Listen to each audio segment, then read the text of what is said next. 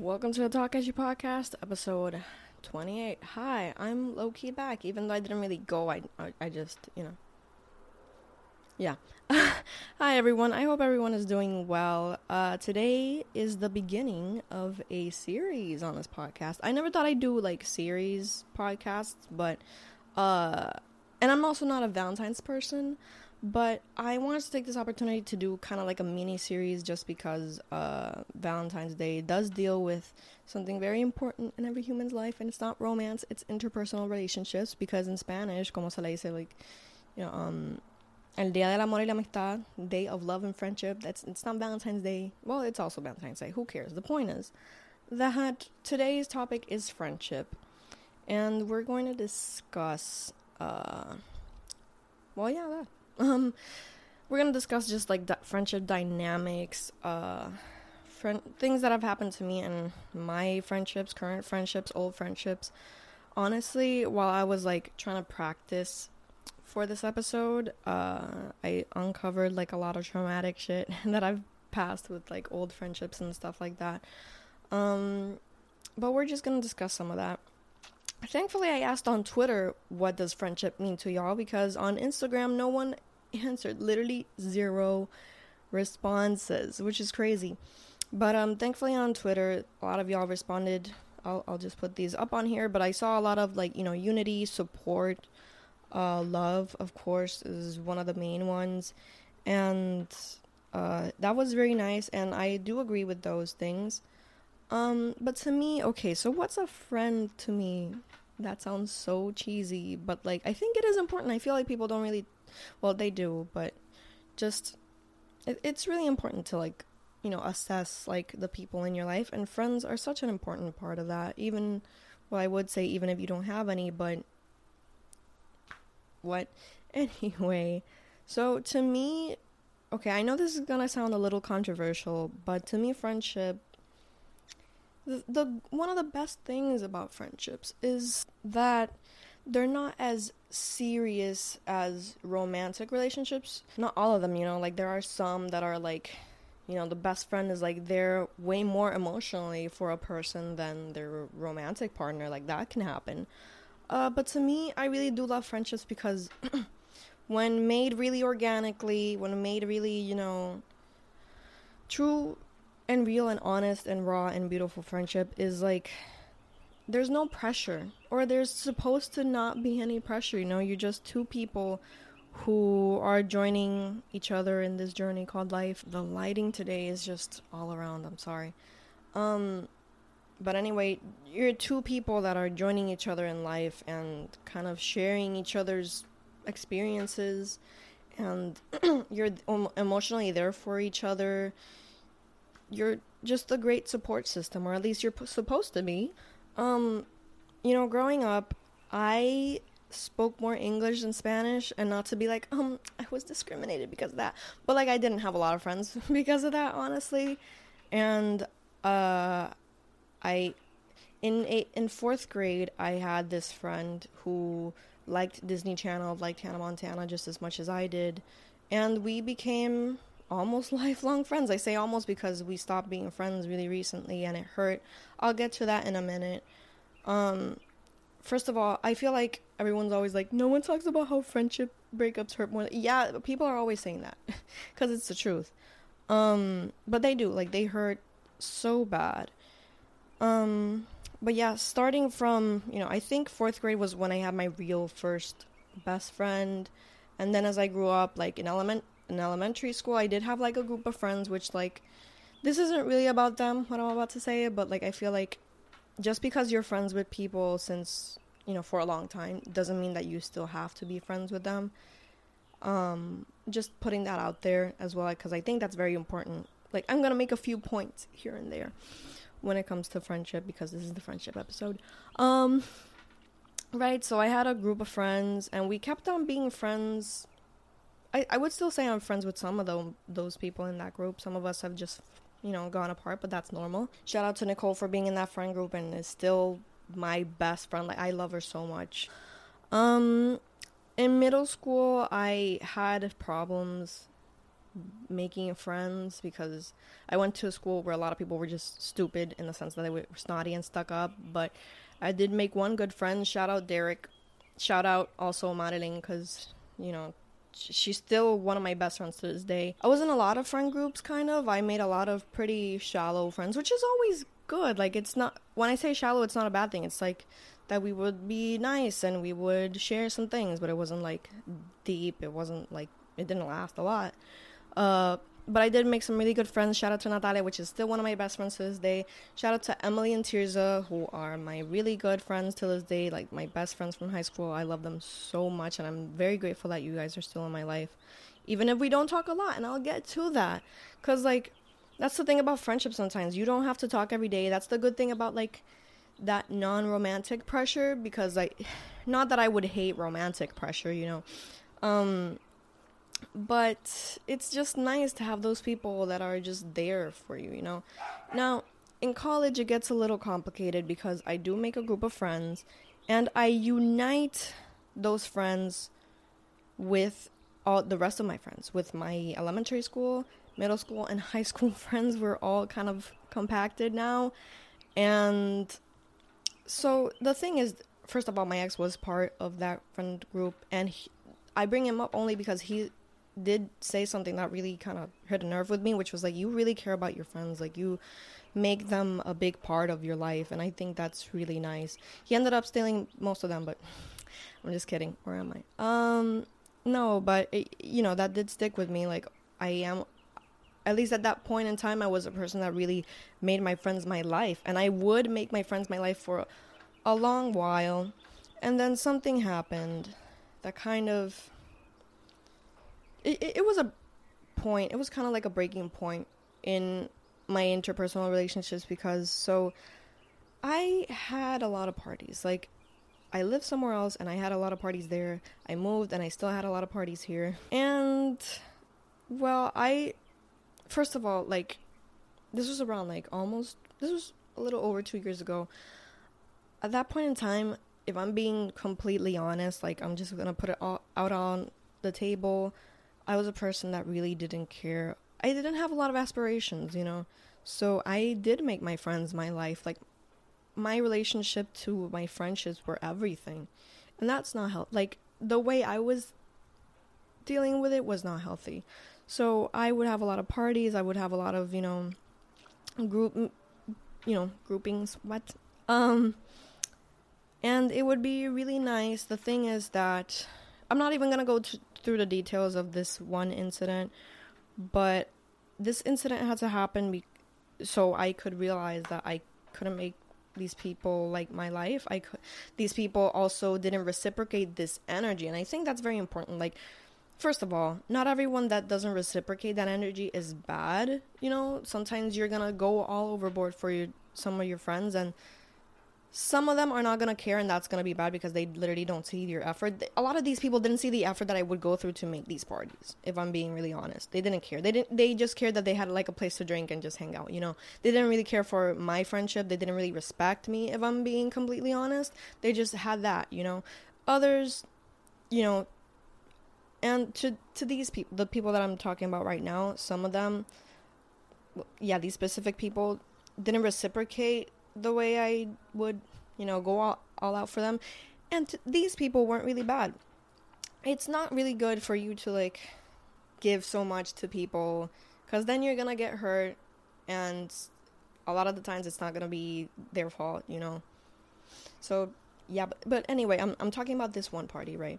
So this party, just some, it was just something that happened that I just felt really disrespected uh, it was just very notable that a lot of people didn't care for me, you know? Uh, I, if I'm being completely honest, there was just one friend who I fell out with that really hurt the most that this person isn't my friend anymore. You know, this friendship breakup, even though it, wasn't really my fault, I'm not I'm not gonna get into the logistics there, but yeah, um, this this one friendship breakup did make me think about all the other friendship breakups that I've had, and sincerely, it really sucks when like you know how there's people that say, and I kind of agree with some of them. kind of. Um, but there are people that say like, "Oh, look at that person. They can't hold any friendships." And uh, I feel like people would say that about me because there have been a lot of friendships that I haven't not that I haven't been able to hold, it's just there have been complications and I just think like, wow, um, I stopped being friends with this one person. I stopped being friends with this one person. I stopped like this other person. We stopped being friends. And I mean, this sounds like I'm victimizing myself. I know it sounds really bad, but like, I just don't want people going around thinking that I like hurting people on purpose because that's what you think when you hear that, right? You think, oh, this person just like they can't handle a friendship. They are just so toxic. I don't think of myself as toxic. Sincerely, I've I've hurt friends before friends have hurt me. It, that's just how complicated it is sometimes. And, you know, I think about the friendships that, like, I lost. I think about the people that I used to be friends with that aren't anymore and that we have fallen out ungraciously and it hurts. There's been one friend who, like, we stopped being friends out of just pettiness or whatever. Out of stupidity. Stupidity, really. And then we recently started being friends again and I'm very happy. It, it's it's a very underrated feeling to be friends again with someone that you had fallen out with. But like here's the thing about like going back to being friends with someone like that. You have to talk it out. I feel like there are people that hurt each other and stop being friends for a while for years like I was and they don't really talk it out or tell each other like what happened that uh, led to that friendship breakup in the first place. Uh, you kind of do have to talk it out and just like tell each other the truth like tell each other like hey yeah i messed up. I talk shit because i did. I'm a shit i'm a shit talker. That's why i made a podcast no? Um but i i did. Like i have to be honest. I am that kind of person that was just like oh yeah that person that they hurt me and they did this to me and you know i came clean i was just like you know what? Yeah it's true. I did do that and whatever. But it like and it's all in them to forgive you or not or like just move past it or you know forgive you and things like that. That's the thing with the with the other friendships that i've lost that like they're not always gonna forgive you. They're not always gonna want you in their life and that's okay. Like to me i guess it's like the the toxicity of like knowing that there's someone out there that hates you low key i know that sounds very victimizing and stuff but like it does hurt that there was someone that you cared about so much and you hurt them or they hurt you and it's like on bad terms and I don't know. Communication is also just so important. Communication is so important when it comes like if you're talking to everyone except for me about a problem, I hate that shit. Like you know, I, am just getting really specific now, and I'm, that's not really the purpose of this episode. Listen, friendships are really important. Friendships, uh, it's just they, they they can be as complicated as romantic relationships. You know, and I cherish every single friendship that I have. Um ever since that incident, I have to be honest and say that like I really wasn't the same when it came to friendships. I I don't know if I went through my like soy peor phase, but I definitely, you know, was a little more it was good because I really ne- needed to set boundaries. Which, by the way, I really love this thing about Bodyhose. Uh, they have kind of like this friendship boundaries thing, and they kind of just s- express what they are. And honestly, these boundaries are pretty much just good for any interpersonal relationship, like friendships and romantic relationships and family relationships and everything. Um, but sincerely, ever since that incident, like I was saying, I think I really needed to establish those boundaries and just give myself time to be like hey you know you've given your life to your friends and that's not good and you're not focusing on your life. So you need this turnaround. And that's exactly what happened. Like after that i only focused literally on my then boyfriend my best friends and trying to become a content creator even though at the time i didn't even know what it was what i wanted to do with my life and now it is. And you know, creating boundaries is very important. I know that, I don't know, it can get really complicated making friends or losing friends or every, like, friendships are way more complicated than people think, and they're also more important than people think. Uh, but yeah, just establish those boundaries, of course. Look at me, like, I lost friends because I didn't know boundaries. You know, like I feel like every single relationship that I lost, you know, my friend all my friendships that I lost were because I either exceeded my boundaries or I didn't respect theirs sincerely if I'm being if I'm being really honest. So yeah, it's just you know, I think about those friends and I do miss them. Like I mean, there's limits, you know, if any of those friends would have like killed my family or you know, burn my house down or something, then maybe I wouldn't miss them. Um, but I do definitely I don't know. Sometimes I lay at night and I think that maybe if we had a conversation or something that maybe things would be different but i also i mean i, I know that y'all might be like then just reach out for them there's also a limit and pe- those people also have boundaries i don't think that me reaching out to i'm literally thinking about all of them and i don't think that being like hey i'm here to like you know set things all good for my mental health for my that's being selfish because i'm thinking about my own mental health about my own you know, self being like, oh, I want this person to forgive me. I want this person to be on good terms with me at the very least. And no, that's not good either. Um, so yeah, friendships can be complicated, like I've been mentioning. And you hurt, you live, you love. What? You hurt, literally, like you hurt other people, but you also hurt yourself. I mean, you you are hurt, is what I mean. You hurt, you live, you love. Um, but yeah, I do appreciate like I I want to end this episode on a positive note of like I do appreciate the ones that I have. I love my friends, like the ones that I've been there. Uh, and I'm not even saying it to compare cuz I feel like a lot of people are like these are my, my friends, the ones that have never abandoned me, the ones that have always been there for me, the ones that have never uh, crashed their car to my garage uh, Betty. I don't fucking know. But I do, like, genuinely and non pettily and, and everything, just want to say that I do love my friends for being there for me. It, you know, it's it hasn't always been easy.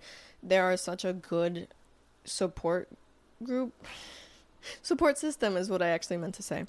Um, they're actually just the best, and I really love them. I have loved anyone who's been in my life, you know, old friends, friend old friends that aren't friends anymore, friends that aren't, you know, here anymore, friends that I do have and friends that I will make in the future. I love all of you. Also, you know what's really interesting? Uh on the internet I know that okay. Oh fuck, that's something I actually wanted to talk about, but uh I'll just mention it briefly. Internet friends, okay, the thing is that a lot of people like to invalidate internet friends. I don't invalidate them. Like I feel like I've made a lot of really great friendships online that even if I never met them in real in le- real life, like they would still be good friends. But there's a difference between an online friend, you know, who is a friend in the end, and a, a mutual. And you know what? I do appreciate all my mutuals on Twitter. A mutual is just someone that you kind of like see in passing, maybe talk to sometime. You can share appreciation. It, they can even be a support system. I think mutuals are really good for is it weird that I would call it personal networking? I don't know. Also, if you're an, a grown ass adult and you're still you still have toxic ass friendships, not gonna get into that. But a lot of a lot of adults have friendships because they're like good for money and status and stuff like that. Quit it. It's not good for your mental health. It's not good probably for your other relationships in your life. Uh, y'all should quit that. And you know what? With that, I want to say thank you for listening. Thank you for having me back, and uh, I will be back next week talking about my love life. Let's spill let's spill some tea there, and it'll be a, an interesting topic. Hopefully, I don't unveil too much trauma. Thank you guys so much for watching and listening, and I will see y'all next week. Bye.